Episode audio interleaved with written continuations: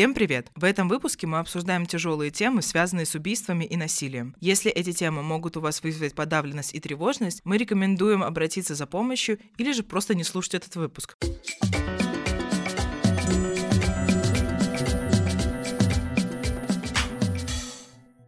А могут ли женщины быть серийными убийцами? Ну, я такого никогда не слышала. Женщины гораздо реже совершают убийства. Женщина была в отношениях с абьюзером, не выдержала, убила. Женщина сама звонит в полицию, прячет тело в огороде. Самооборона, домашнее насилие, траля Типичный выпуск мужского-женского. А мне вот интересно про наркотики. Там нередко видишь не то что водку, а разъеденный спирт, самогон. Поэтому там как бы и картошка, и кровь все вместе. К ним уже заглядывали органы. Как-то вы живете не очень, но мы детей заберем, а вы как-нибудь там давайте сами. Это как? Государство про эти семьи знает, детей спасают, а взрослых нет, а взрослых тоже друг от друга спасать надо.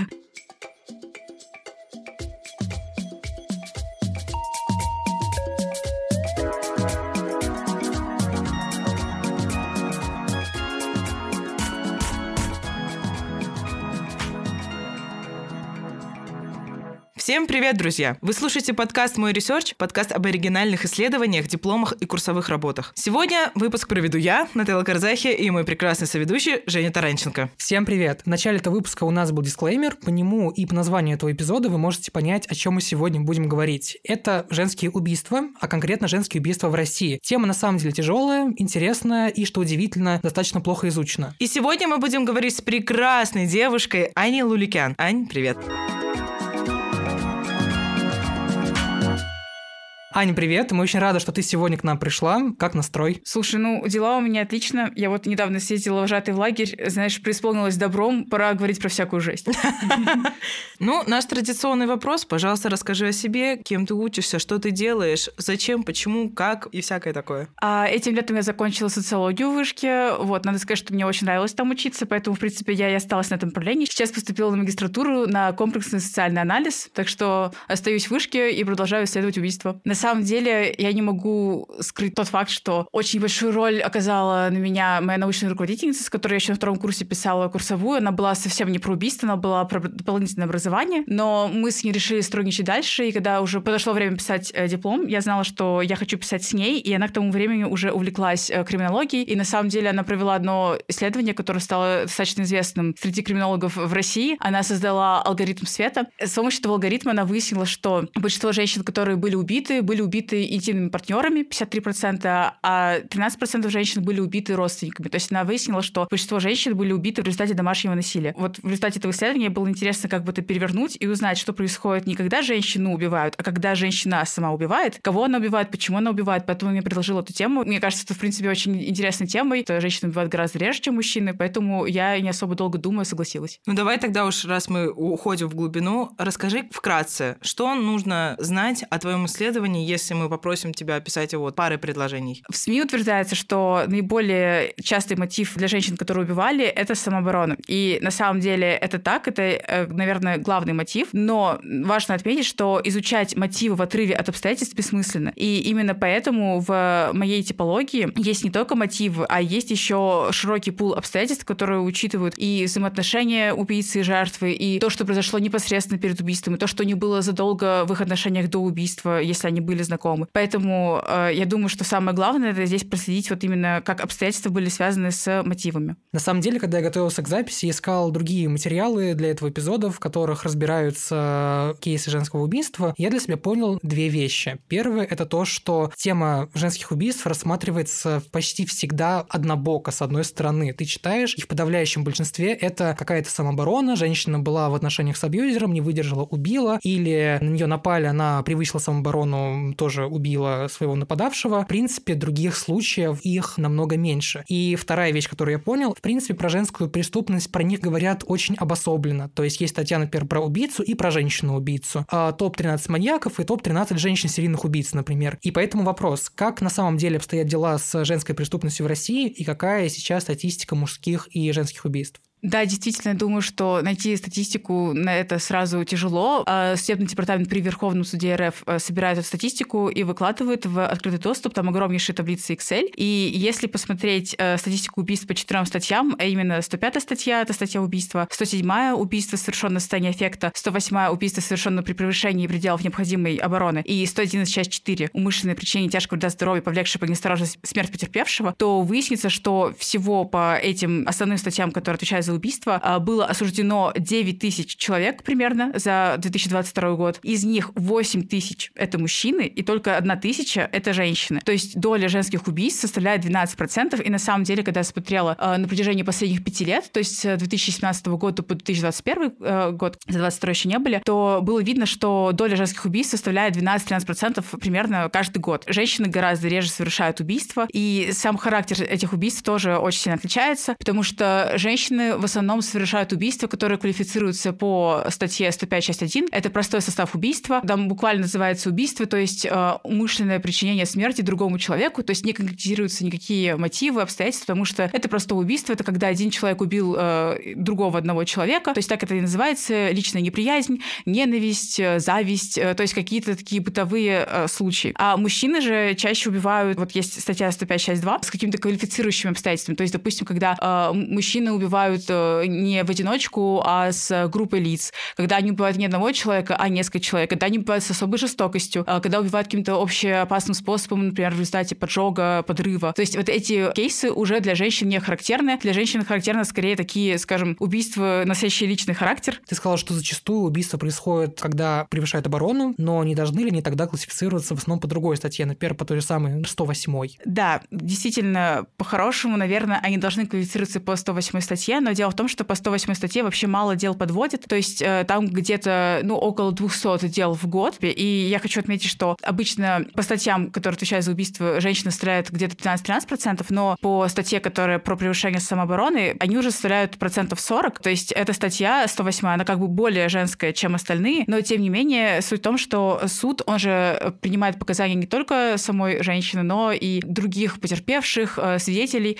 и они, если не находят доказательств того, что женщина действительно испугалась за свою жизнь, либо ее, либо она, то они это записывают в 105 часть 1. Поэтому очень тяжело доказать, что это было обосновано, что это был абсолютно соразмерный ответ на нападение. Поэтому в основном то, что я называю самообороной, это не 108 статья, которая про превышение пределов необходимой обороны, а это именно 105 часть 1, которая про личную неприязнь. Но дело в том, что да, когда начинаешь копаться, то видишь, что э, далеко не всегда м, асимметричный случай насилия. Бывает такое, что на самом деле насилие было взаимным, и женщина избивала мужчину, которого убила, и мужчина ее тоже раньше избивал. Чем так отличаются именно женские убийства? Почему социология смотрит на них отдельно от мужских? Наверное, до того, как э, заговорить про социологический подход к убийствам, стоит э, сказать про эволюционный, потому что еще до недавнего времени придерживались э, криминологи именно его.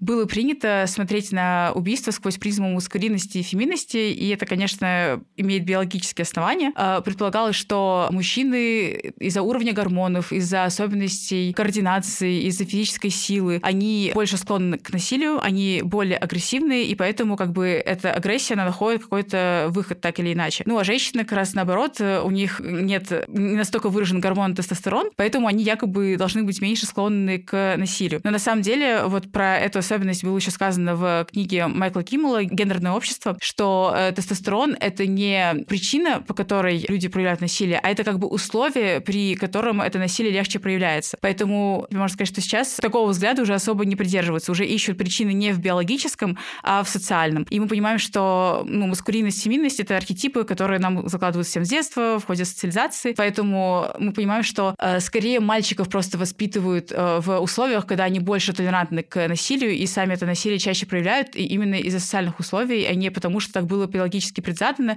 И еще интересно сравнивать общество друг с другом, и мы видим, что в тех обществах, где меньше разница социальных норм для девочек и мальчиков, там и уровень насилия ниже, и э, уровень насилия между женщинами и мужчинами не так сильно отличается, как в тех обществах, где акцентируется внимание на различиях между мужчинами и женщинами. Сколько времени прошло до того, как люди осознали вот то, что это не биология, не гормоны там в себе внутри бушуют, а это именно социальная история. То есть, насколько я помню, там по датам что-то вообще совсем недавно было. Ну, лет 20 максимум, мне кажется. Да, да, я согласна. То есть, на самом деле, где-то вот в 90-х, наверное, эта дискуссия очень активно развернулась, и тогда прям чувствовалось, что есть те, кто все еще настаивает на каких-то биологических биологических различиях, а есть те, кто уже говорит, что нет, это социальные конструкты, и нужно рассматривать через социальные. Поэтому, да, пожалуй, 20-30 лет уже как э, парадигма сильно меняется. Но это же на самом деле весь разговор можно в какой-то степени свести к уровню эмоциональной образованности, потому что маскулинность и феминность, в принципе, как конструкты же выявлены таким образом, что, ну вот, маскулинность — это мальчики не плачут и всякое такое, что вообще-то идет в подавлении эмоций и проявлении их как эмоций и выплеск этих эмоций через насилие. Я замечаю за своими друзьями э, такой момент, что люди с более высоким эмоциональным интеллектом не склонны к насилию, а если и склонны к насилию, к сожалению, больше, наверное, к психологическому, чем к физическому. Бывали случаи, когда психологическое насилие в итоге э,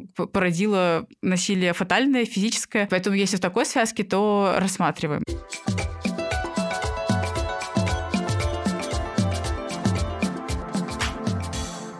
Ходе нашего разговора, ну вот пришел вопрос, не могу его не задать. Женя упомянул маньяки. Это тоже убийство. И женщины-маньяки, ну, я о таком никогда не слышала. Ну, нету Чикатилиной. Есть Даже... Чикатило. А когда я смотрел кучу материалов, которые обособлены про женщин, был какой-то материал с названием «А могут ли женщины быть серийными убийцами?» Когда ты думаешь о серийном убийце-мужчине, ты представляешь себе, что он ее, во-первых, изнасиловал, потом убил или убил, потом изнасиловал, как бы, да? А женщина, серийный убийца, это как? Вдруг ты ну, сталкивалась с этим в ходе работы? Я понимаю, что это отходит от темы твоей работы, но гуглёшь вещь такая, ссылочку интересную на woman.ru увидел и пошел читать. Девушки, подскажите, что делать? Убила мужа, забыла нож. Ну да, я, я читала подборку про это, но просто я тогда уже сфокусировалась на своем, поэтому я это не запомнила. Для меня это было как cool story. Ну, в целом, есть просто такой момент, что женщины, они как бы более склонны к норме, они более конформны, поэтому, когда мы говорим про какие-то крайние случаи, то есть про либо супер э, в позитивную сторону отклоняющийся, либо в супер негативную, обычно вообще-то это мужчины. Поэтому в данном случае это тоже как такое частное проявление общей закономерности, что если это серийные убийцы, то да, это действительно скорее мужчины. И, как ты сказала, у меня тоже есть, конечно, такая ассоциация, что это скорее связано с э, изнасилованием. Вот, э, как известно, женщины, они могут совершать действия насильственного характера, да, сексуального, но изнасиловать не могут, у них как бы инструменты для этого нет, так сказать. Представление такое есть в культуре, и это, это правда очень-очень редкая история для женщин. И я думаю, что она еще скорее связано также с какими-то ментальными особенностями, то есть как бы уже к социологии чуть меньше отношения имеет. Ну давай тогда дадим мат-часть, да, так базу немного выдадим сейчас. Главной целью твоей работы была создание типологии женских убийств. Для чего это нужно? Что нам дает эта типология? И расскажи про саму типологию, в принципе. А в криминологии, когда пытались объяснить убийства, женские, мужские, изначально хотели найти какую-нибудь единую объяснительную теорию, то есть одну причину, которая объяснит сразу все. И, конечно же, как раз-таки для мужчин это объясняли обычно через маскулинность, то есть через склонность к агрессии, а для женщин это было как раз как реакция на эту агрессию от мужчин, да, что это была теория самообороны. И теория самообороны, она, конечно, остается ценной по сей день, но стало понятно быстро, что э, вот 100% убийств, которые совершаются женщинами, конечно, только одной самообороной быть э, объяснены не могут. И поэтому скорее целесообразно э, составлять типологии, да, по нескольким основаниям, которые можно выделить, и классифицировать убийства уже совершенно разные виды выделяя. У меня выделилось всего четыре типа. Первый тип — убийство, совершенное женщиной в цикле взаимного домашнего насилия. То есть здесь предполагается, что женщина и ее интимный партнер — это либо муж э, законный, либо это сожитель, что часто на самом деле бывает, что у них не заключен брак, так называемый гражданский брак, а, либо же бывший партнер такой тоже может быть, либо парень настоящий. У них может быть история взаимного домашнего насилия, которая в итоге выливается в убийство. Это первый тип, э, таких 18% у меня получилось. Второй тип, самый распространенный, 37%, это убийство, совершенное жертвами домашнего насилия. То есть это тот случай, когда уже насилие было не взаимным, а именно в одноправном порядке применялось э, мужчиной по отношению к женщине, опять же, от интимного партнера. Третий тип убийства — убийство, совершенное женщинами в результате длительного взаимного психологического насилия. То есть здесь уже э, не было почти выраженного этого физического элемента, но у них э, была история психологического насилия между интимными партнерами. То есть это оскорбление, это угрозы, это могут быть какие-то еще невербальные поступки, например, если мужчина, да, если это ее муж, либо сожитель, у них есть дети, и он, допустим, вместо того, чтобы работать, он постоянно пьет, пропивает зарплату, и, э, соответственно, для нее это, конечно, тоже психологическое насилие, потому что она не видит в своем супруге опору, и она как бы тоже от этого страдает, и эта негативная энергия, скажем так, накапливается, это фрустрация, и потом она тоже может вылиться в насилие. А экономическое насилие учитывается? А, да, конечно, это тоже я учитывала, ну, чтобы не сильно типологию насилия а, расширять, я это тоже учитывала как психологическое, но, честно, я такого особо не видела, но я позже вернусь, э, почему. Почему я думаю, я этого особо не видела. И последний тип э, — это ситуативное убийство. Это когда женщины убивали не своих интимных партнеров, а скорее родственников, либо вот чаще всего знакомых. И дело в том, что здесь как раз-таки треть ситуативных убийств — это убийства э, именно своих знакомых, и которые были женского пола. То есть это когда девочки убивали подружек. А, вот, но, конечно, это было все, опять же, в рамках, скорее всего, какой-то общей пьянки. Вот, то есть когда они выпили и приревновали к одному мужчине, там позавидовали друг другу, и это все превратилось в убийство. Поэтому, да, женщины убивают э, женщин, но это происходит гораздо-гораздо реже, то есть в основном женщины убивают мужчин, но если они убивают э, женщин, то это либо их знакомые, либо их родственницы, но чаще знакомые. А детей? Детей, э, вот помню, там был кейс, когда а, женщина убила своего ребенка, потому что он начал избивать ее сожителя, и она подумала, что ну, этот ребенок убьет ее сожителя, и это, как бы, получается, тоже была самооборона, потому что она таким образом защитила своего сожителя от ребенка. Но, конечно, детей очень редко убивают. Я не могу избавиться от мысли, может быть, это сейчас плохо прозвучит, но что это вот типа когорты людей на канале TLC. Мы живем в село Острочертяновка Облепиховой области. Типичный выпуск мужского-женского. Вот, да, да, да, типичный выпуск мужского-женского. Расскажи, пожалуйста, как именно окружающая социальная среда, уровень жизни влияют. Мне интересно, а какой процент убийств происходит в высоких кругах? Или же им свойственны, например, другие типы преступлений? По 105 статье часть 1 женщины, совершавшие убийство, они в 28% случаев это было совершено в селе и в 72 в городе. То есть, на самом деле, когда ты сопоставляла с э, всероссийской переписью населения, то это почти соотносится на 100%. У нас 75% э, людей в России живет в городах. Поэтому можно сказать, что какой-то связи здесь нет э, между типом населенного пункта и совершением убийства. Но, наверное, если бы я учитывала еще, что у нас города бывают совершенно разные по масштабу, да, бывают города-миллионники, бывают города маленькие, то думаю, что у меня точно больше было убийств совершено в маленьких городах. То есть это такие депрессивные города, где, наверное, главное развлечение — это алкоголь. Поэтому действительно это города, в которых низкий социально-экономический уровень, естественно, качество жизни, уровень жизни страдает. Ну, наверное, людям, да, действительно больше нечем заняться, кроме как пойти со знакомыми по селу или где-то вот у соседей выпить. И вот э, на самом деле еще что важно, что они пьют, потому что, конечно, можно пить пиво, вино, и, ну, последние десятилетия стали чаще пить вот такие легкие, да, слабоалкогольные напитки, но там нередко видишь не то что водку, а разведенный спирт, самогон. Поэтому неудивительно, что они после этого такие вот фатальные поступки совершают. Я тоже думала про то, что богатые люди могут э, больше совершать каких-то заказных убийств. К сожалению, это реально не относится к сфере того, что исследовала я. Но я еще хочу отметить, что мне кажется, просто богатые люди, они еще реже попадаются. Вообще есть такое понятие в преступности, латентность, да, что у нас не про все преступления нам становится известно, они не все раскрываются. Либо не сообщают участники преступления о произошедшем, либо сообщают в органы, но органы сами не регистрируют по той или иной причине. Поэтому я думаю, что просто более привилегированные слои населения, у них есть больше ресурсов, больше связи для того, чтобы какое-то свое преступление скрыть. Но я думаю, что все равно социологически говоря, а, более непривилегированные, более бедные, более депрессивные слои населения, они больше склонны к насилию.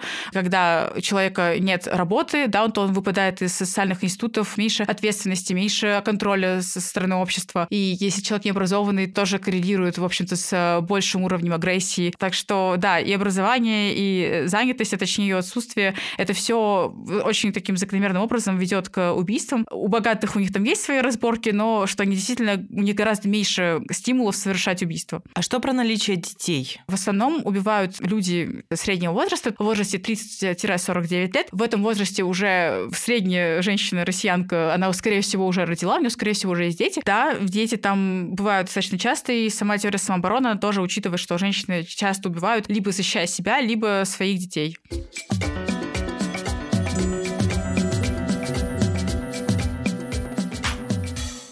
Мы говорили про этиловый спирт и всякие жесткие настойки, а мне вот интересно про наркотики. Есть ли какая-то статистика по наркотикам, какие это наркотики? Ну, понятно, что, наверное, это прям тяжелые там внутривенные. И, скорее всего, дешевые. И дешевые, да, там, ну, клей.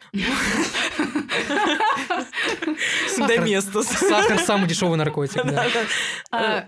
Да, я хотела учитывать наркотики изначально, потому что наркотики, конечно, это тоже влияет, как алкоголь, да, это вводит человека в неадекватное, скажем так, состояние. Но смотрите, я читала всего 300 приговоров вручную. Всего 300 приговоров. Что всего лишь. Вручную, всего лишь. да. На один вечер было. И, в общем-то, я сначала думала это учитывать, но, наверное, там было один, два, три случая максимум. То есть такой исчезающий способ интоксикации, то есть почти всегда это алкоголь. В 90% случаев плюс это алкоголь. Вот, наркотиков почти нигде нет. Не знаю, опять же, может быть, э, там вышел латентность, может быть, эти случаи, когда там человек сторчался в канаве, я извиняюсь, э, реже доходит, э, ну, как бы до органов и меньше в статистике отражаются. Но возможно, что, опять же, дело в том, что это женщины, и что женщины гораздо реже употребляют наркотики, чем мужчины. Вот, так что я думаю, что это просто, опять же, гендерный фактор. Мне кажется очевидным здесь сказать, что мы от лица всей редакции «Завышки» придерживаемся законов Российской Федерации, и мы категорически против наркотиков. Получается, что типичная жертва — это или мужчина, который состоит в интимных отношениях с женщиной, или подружка, которая захотела увести этого мужчину. Ну, наверное, когда подружка хочет увести мужчину, это такой яркий кейс, э, но все таки он скорее более редкий. Вот смотрите, 86% случаев, как у меня получилось, это мужчина. Затем 65% случаев это интимный партнер. И на втором месте по частоте знакомый. То есть, э, если это не интимный партнер, да, мужчина, то это, скорее всего, его знакомый мужчина, так называемый собутыльник, скорее всего. Но если это не знакомый, то это, скорее всего, родственник. Как бы здесь вот такой топ-3. Вот, незнакомых почти нет, потому что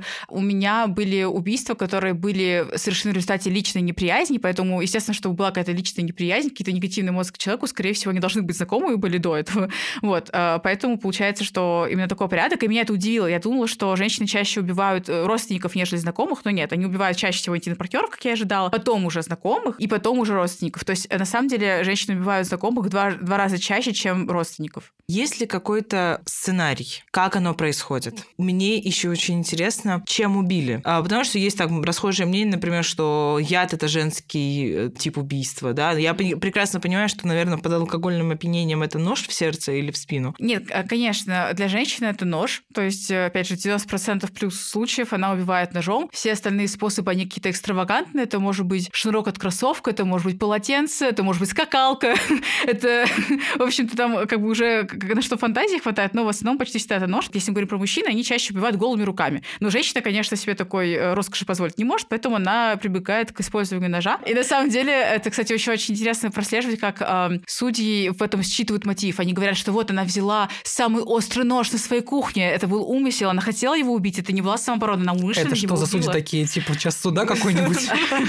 Она ну, взяла самый острый нож на кухне. Они приходят Очистила его от картошки и борща. Ну, кстати, вообще-то очень часто было, что, да, там женщина, типа, готовила ужин, подошел мужик сзади, и она такая, я решила, что он на меня замахнулся, я замахнулась на него в ответ, поэтому там как бы и картошка, и кровь все вместе. Вот, что касается э, сценария убийства, да, оно как бы есть. Скорее всего, убийство происходит вечером, что, опять же, мне кажется, напрямую связано, да, с употреблением алкоголя. Чаще всего убийца и жертва, они наедине. Как я сказала, орудие убийства — это нож. Чаще всего они оба в состоянии алкогольного опьянения, и они оба еще злоупотребляют алкоголем на протяжении какого-то длительного времени до этого. Жертва инициирует насилие по отношению к убийце, также оскорбляет. Ну, причем я, если что, под оскорблениями считаю все, что она сама считает оскорблением для себя. То есть это могут быть и вербальные оскорбления, когда, например, мужчина обвиняет э, женщину в том, что она ему изменяла, и неважно, изменяла на самом деле нет. Все, все, что женщина считает для себя как оскорбление, это может быть мотивом для убийства в итоге. Вспоминаю, как, например, там женщина, она замахнулась э, на мужика, она как бы она взяла нож, а он начал над ней смеяться. Он такой, да у тебя кишка тонкая, тебе не хватит смелости меня убить. И вот тогда она решила его убить. То есть просто потому что... На слабо? Да, он взял ее на слабо. Он взял ее на слабо, он ее этим самым оскорбил. И поэтому она вот тогда, она уже, скажем так, психанула. Поэтому оскорбление я считывала максимально широко. Прощайся с жизнью. Да ты не решишься. Да я решусь, сдохни.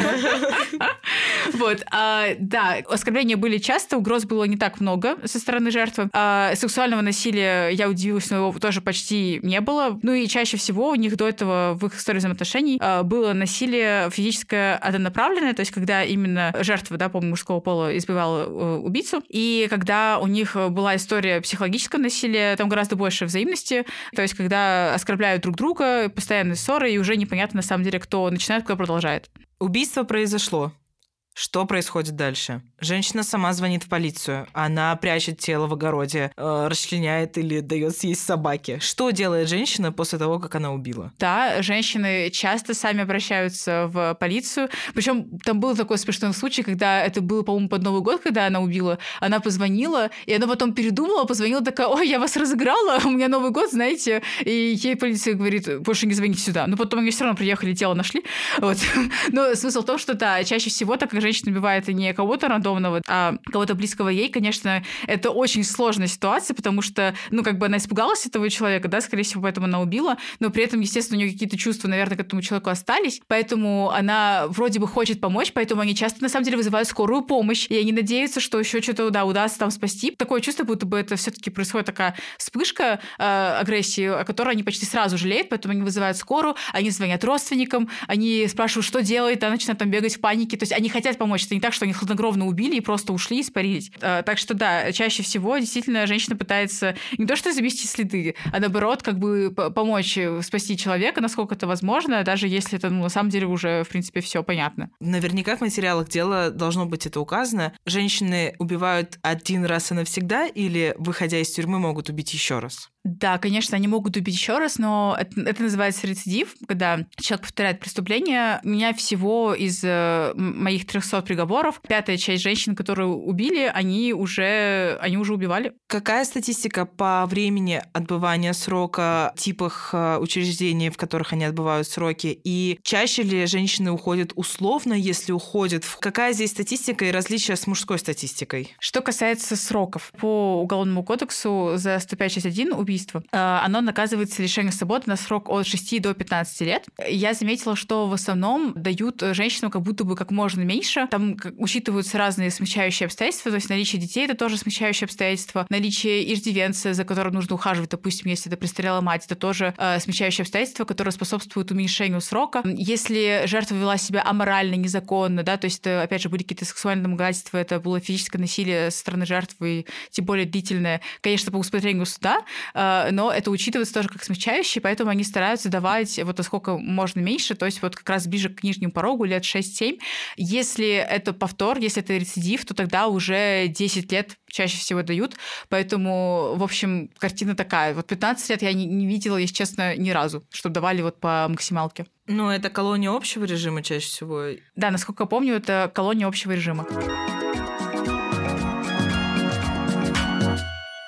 Ну и главный вопрос, как твоя типология вообще помогает нам понять мотивы? Что она упрощает, дополняет и систематизирует? Да, наверное, мне стоило еще начать с того, что на самом деле криминология в России — это немножко неразвитая наука, и вот что касается конкретно убийств, которые были совершены женщинами, я вообще нашла только несколько типологий, и они все построены на мотивах. И что сделала я? Я к этим мотивам добавила еще огромную кучу обстоятельств, просто все, что могла вытащить из приговоров. Выяснилось, что около 40% э, женщин, которые совершали убийство, они были жертвами домашнего насилия, но еще около 20% вот этих женщин, они были в цикле взаимного домашнего насилия. И то есть мне кажется, что важно просто в дискуссию общественно вводить также вот этот аспект, что женщины могут совершать насилие в ответ. Когда я проводила обзор литературы, я находила статьи о том, что есть миф о симметрии в супружеском насилии, что там и мужчины, и женщины, они оба хороши в браке, друг друга бьют, а на самом деле чаще всего э, бьют женщину. Э, получается, что и да, и нет. Как бы, с одной стороны, женщины бьют чаще, но с другой стороны, э, случаи, когда и женщины, и мужчины друга бьют, это не ноль, это 20%, и мне кажется, это немало, и об этом нужно говорить. Если мы сопоставляем обстоятельства и мотивы, то мы видим, что жертвы домашнего насилия, они чаще объясняют э, убийство самообороной, чем женщины, которые были в цикле взаимного домашнего насилия. То есть женщины, которые пережили домашнее насилие, э, они чаще говорят про то, что они в моменте испугались за свою жизнь, а те женщины, которые вот в цикле взаимного домашнего насилия, они реже гораздо говорят, что не боялись умереть, они скорее говорят, что там вот, он достал, он меня замучил. ну, то есть э, такими бытовыми словечками, в общем, это объясняют. На самом деле это вспышка насилия, она одна из вот большого количества вспышек насилия, которые у них ранее были в отношениях. Далеко не всегда, когда прямо перед убийством жертва применила к женщине насилие, это не значит, что женщина сразу считает, что вот ее убийство — это самооборона. Она может совершенно по-разному объяснять. Поэтому я думаю, что, в общем, эту дискуссию нужно обогащать, а не все сводить к одной причине. Это очень классно. Вот этот момент про разный подбор слов для одного и того же, это очень интересно. Со стороны социологии ты смотрел на этот вопрос очень комплексно, с разных сторон, смотрел на разные обстоятельства. Что нужно сделать в России, чтобы уменьшить такую категорию убийств? На самом деле, когда я осознала, что большинство убийств — это семейная драма, я поняла, что должны этим заниматься органы, которые работают с вопросами э, благополучия семьи, детей. И я подумала о том, что нередко женщины, которые убивали, они были лишены родительских прав. То есть получается, что к ним уже заглядывали органы, они посмотрели, что, ага, как-то вы живете не очень, но мы детей заберем, а вы как-нибудь там давайте сами. И в итоге получается убийство. Мы То смотрели мужское и женское, видели, эти органы работают. Вот, то есть я хочу сказать, что вот эти депрессивные семьи, депрессивные слои, они тоже нуждаются в помощи от государства. Конечно, в первую очередь, я думаю, все-таки это помощь именно материальная, но и не только, да, и психологическая тоже. То есть должна быть какая-то комплексная поддержка. И я думаю, что, опять же, государство про эти семьи знает, но э, просто как-то вот детей спасают, а взрослых нет. А взрослых тоже друг от друга спасать надо. На самом деле могу сказать, что вот за последний год у нас ввели как-то много пособий э, для именно бедных. Вот чисто статистически э, процент бедных, он уменьшился. Но я думаю, что скорее это формально так побороли бедность, нежели реально. Если бороться с этим по-настоящему, если у людей будет работа, у них будет на что обеспечивать э, семью, проводить досуг, то алкоголь уже не будет главным развлечением, и у них уже не будет такой фрустрации вечной, да, вот этого накапливающегося негативного эффекта, который дает уже результат э, вот в таких фатальных решениях. Это вопрос комплексный, это действительно нельзя так легко решить. Вести закон о домашнем насилии все это поменяет. Нужно именно повышать уровень жизни вообще вот в целом по стране, потому что это касается вот проблемы именно низших слоев. План на будущее. Ты собираешься эту тему как-то дальше развивать ее, или она слишком мутная, и там пока все сложно? Когда я только начинала изучать, мне показалось, что все понятно. вот там самооборона, э, домашнее насилие, траля э, Я понимаю, что э, все не так однозначно. На самом деле, еще дело в том, что я читала именно приговоры, и я больше другого источника данных не использовала. Но я надеюсь, что мне получится провести интервью с женщинами, которые совершили убийство, сопоставить приговоры с тем, что они там говорили, и с тем, что они скажут лично. Мне кажется, что очень важно сопоставить, потому что, ну, понятно, что все-таки разная ситуация, когда это суд, и когда от того, сколько и что ты скажешь, зависит, да, твой срок, твое будущее. Надеюсь, что мне получится достать какие-то данные, которые это дополнят, потому что я понимаю, что на самом деле доверяла словам женщин, потому что я понимала, что так как у меня есть только приговоры, а, невозможно установить, кто врет, кто нет. Получается, я не могу на 100% быть уверена, что она не лжет. Так что на данный момент у меня исследование такое еще немножко сырое, и я надеюсь, что получится отделять, скажем так, настоящую самооборону от ненастоящей самообороны.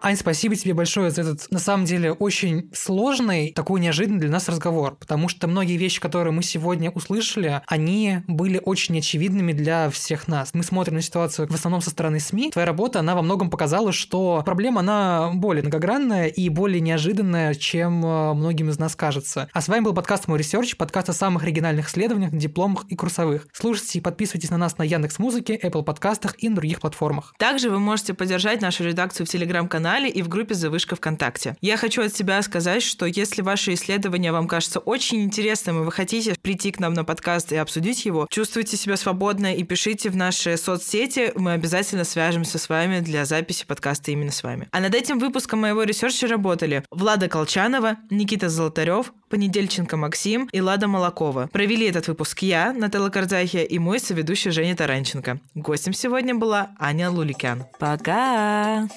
Thank you